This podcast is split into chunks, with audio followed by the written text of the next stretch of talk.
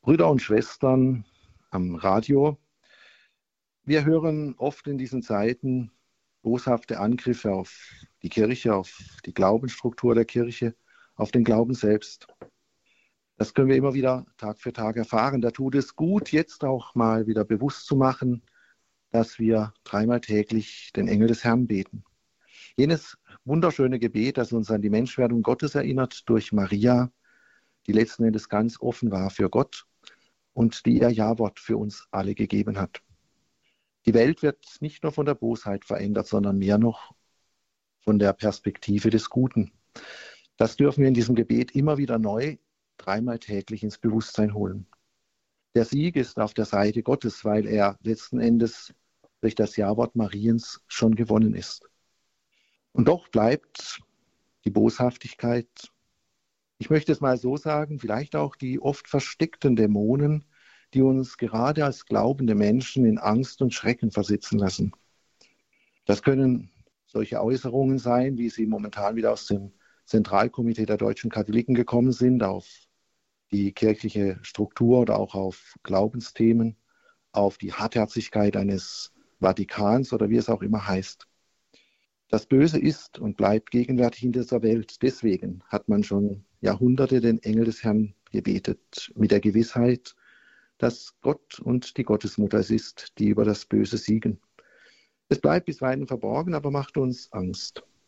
Vielleicht dürfen wir noch einmal zurückblicken auf den vergangenen Sonntag, wo gerade auch Petrus, der ja so stark im Glauben war, gleichsam auch wie ein Angsthase fast unterging, als Jesus ihn über den See zu sich kommen lässt.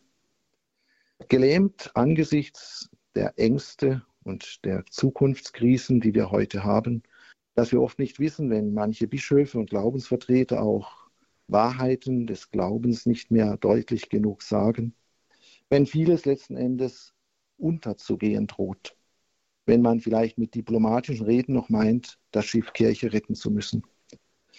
Angst und Schrecken aber sie gehören ja am letzten Sonntag im Evangelium deutlich geworden dazu.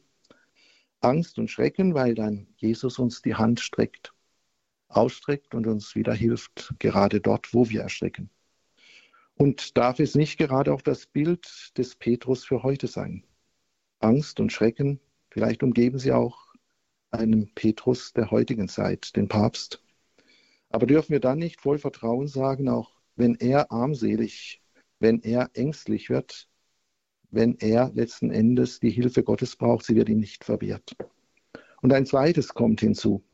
Es ist das Schiff Kirche oder nennen wir es vielleicht die Mutterkirche, die oft Angst und Schrecken hat, aber gleichzeitig auch jene ist, die ganz und gar in dieser Welt den Glauben und den Sieg des Glaubens über die Bosheit zu verkünden hat. Wo kann sie sich hinorientieren? Da möchte ich ein zweites Beispiel heute nennen. Wir haben ja in dieser Woche auch Marie Himmelfahrt gefeiert. Eine Frau, die letzten Endes ganz und gar auf Gott ausgerichtet war und die uns Urbild, wie wir es sagen, der Kirche ist. Maria geht auch ihre Wege, vielleicht manchmal in Dunkelheit, in Angst und Schrecken, nach Ägypten und das Kreuz aber trotzdem immer wieder vertrauend. Und dürfen wir da nicht darauf vertrauen, dass auch Maria, wie ihr Sohn, uns die Hand entgegenstreckt? War es nicht ein schönes Zeichen auf dem Weltjugendtag, dass Papst Franziskus auch den Ort Fatima besucht hat? Das ist nicht, denke ich, für heute bedeutungslos, sondern eher bedeutungsvoll. Maria hält auch diese irdische Kirche und ihre Leitung durch den Papst in der Hand. Ist das nicht auch ein Stück Mut machend, nach vorne zu gehen?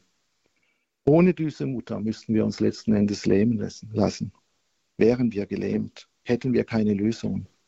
Aber ich denke, mit Maria an der Hand, und Maria nimmt uns an der Hand, dürfen wir zuversichtlich auch den Weg weitergehen. Sicher, Angst und Schrecken gehören dazu. Aber der Blick auf die Gottesmutter kann uns als Kirche sagen, hinter jeder starken hinter jedem starken Mann steht eine starke Frau.